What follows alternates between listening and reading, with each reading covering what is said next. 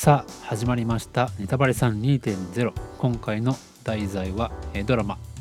17歳の帝国です。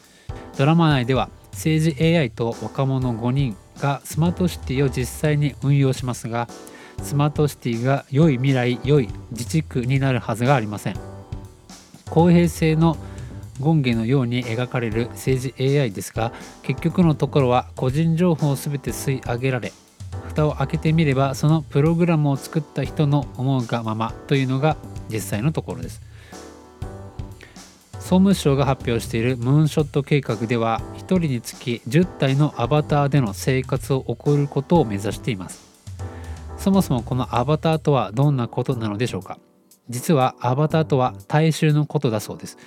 そしてそのアバターを提供したり管理コントロールできる支配層のことをテクノクラートと呼ぶそうです。現実の制約から自由になることができるというアバターですがそれもまた人間による管理下での話です。つまりアバターが普及するということはこれまで以上に監視されている状態になるということです。すでに現実でもお金と個人を結びつけたクレジットカードなどの個人情報の漏洩が幾度となく繰り返されておりそれらのほとんどがわざと情報流出をさせていると思えるものばかりです。完全に安全な Web 内のセキュリティなどどこにあるのか心底疑問に覚えていきます。今作の主演はカメオン・フージュです、えー見れば見るほどメンタリスト第5系の顔で安倍晋三の親族の可能性が非常に高い俳優と考えられます。また今作の脚本家がアニメ制作の脚本で活躍してきたジブリ人脈の吉田玲子ということも大きなポイントです。子供に人気のアニメ会社というイメージのジブリですが実は非常に危険な思想を子供たちに埋め込んでいる企業でもあります。暴力団少女趣味はたまたトトロの森での白骨遺体発見など世間のイメージとは真逆の闇が溢れています。そもそもアニメ業界自体創価学会に牛耳られていると言われています。つまり吉田玲子もまたこのような思想を広めるために普段ではありえない形で NHK のドラマの監督として選ばれたと考えられます。支配層がパンとサーカスで大衆を統治することが知られていますがこれと似たものに 3S 制作があり映画やテレビを意味するスクリーンそしてスポーツとセックスが大衆を政治に参加させないための方法だと言われています。大衆に働いて子供を作らせるだけという人生を歩ませる方法がパンとサーカスでありほとんど無益なゲームやアイドルやキャラクターに夢中にさせておくことでもあるのです。魅力といえば仏教の中で伝えられる未来の仏と言われるものです。なぜこの魅力を政治 AI の名前と名称としたのか。それはもしかしたら制作統括の久留部圭が仏教徒の大谷派だからなのかもしれません。久留部圭は2001年に女優の石田ひかりと結婚しており彼の父は元大谷大学学長の久留部照夫で彼の祖父は信州大谷派の元総務総長の久留部信夫だそうです。この大谷家はウィキペディアでは日本の皇族と血縁関係のある家柄だとされていますがあるサイトではマリリン・モンローやシャーリー・テンプルなど海外の著名人たちも大谷家の血族だとされています。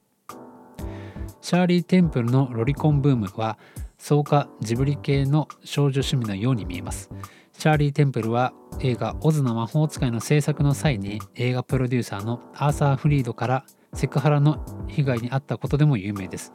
これは1930年代の話ですが2020年頃に MeToo キャンペーンが起こったように現在の映画界でもこのキャスティングカウチと言われる文化は脈々と受け継がれているようです。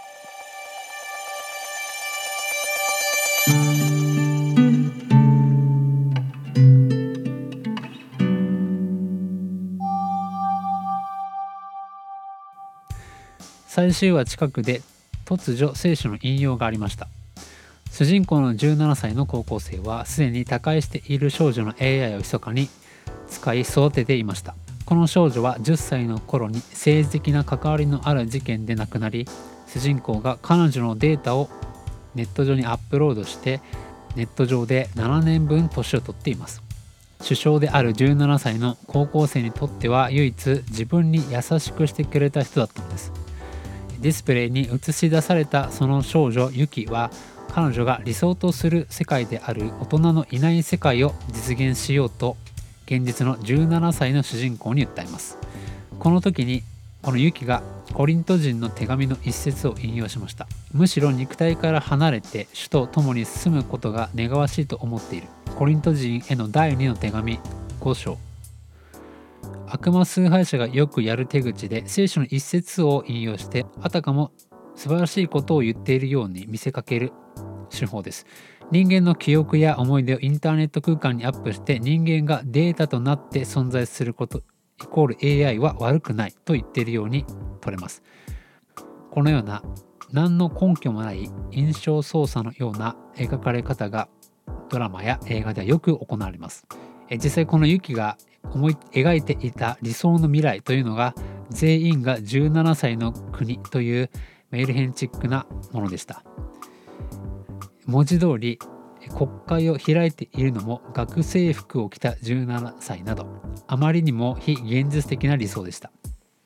むしろ陳腐な冗談にしか見えず全体的にシリアスな雰囲気を持って宣伝されたアートワークだったドラマの中で唯一非常に稚拙な描写で残念なシーンでした。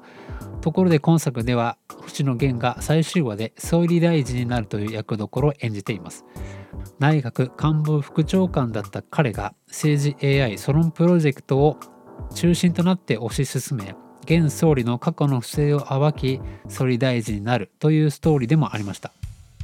星野源は安倍晋三らと同じく朝鮮出身の李一族の上級国民であることは有名ですが当初の予定では存在しなかったキャラクターに星野源を推薦したのが TBS の佐野あゆみプロデューサーだったそうです。結局描かれたのは AI の暴走というよりそれを設計したり使う人間の暴走でした。結局悪事や性は人間の弱さが根本でその人間の弱さを改善しようとしない限り良い社会など来るはずがありません。死んだ人をネット上に生き返らせるということが物語のテーマでもありましたがそもそも死を受け入れられる強さを持っていればこんな面倒なことにはなりません。物語の最後にはこの実験を受け入れた町の出身の総理大臣の孫がこのスマートシティの総理大臣になるという結末でした。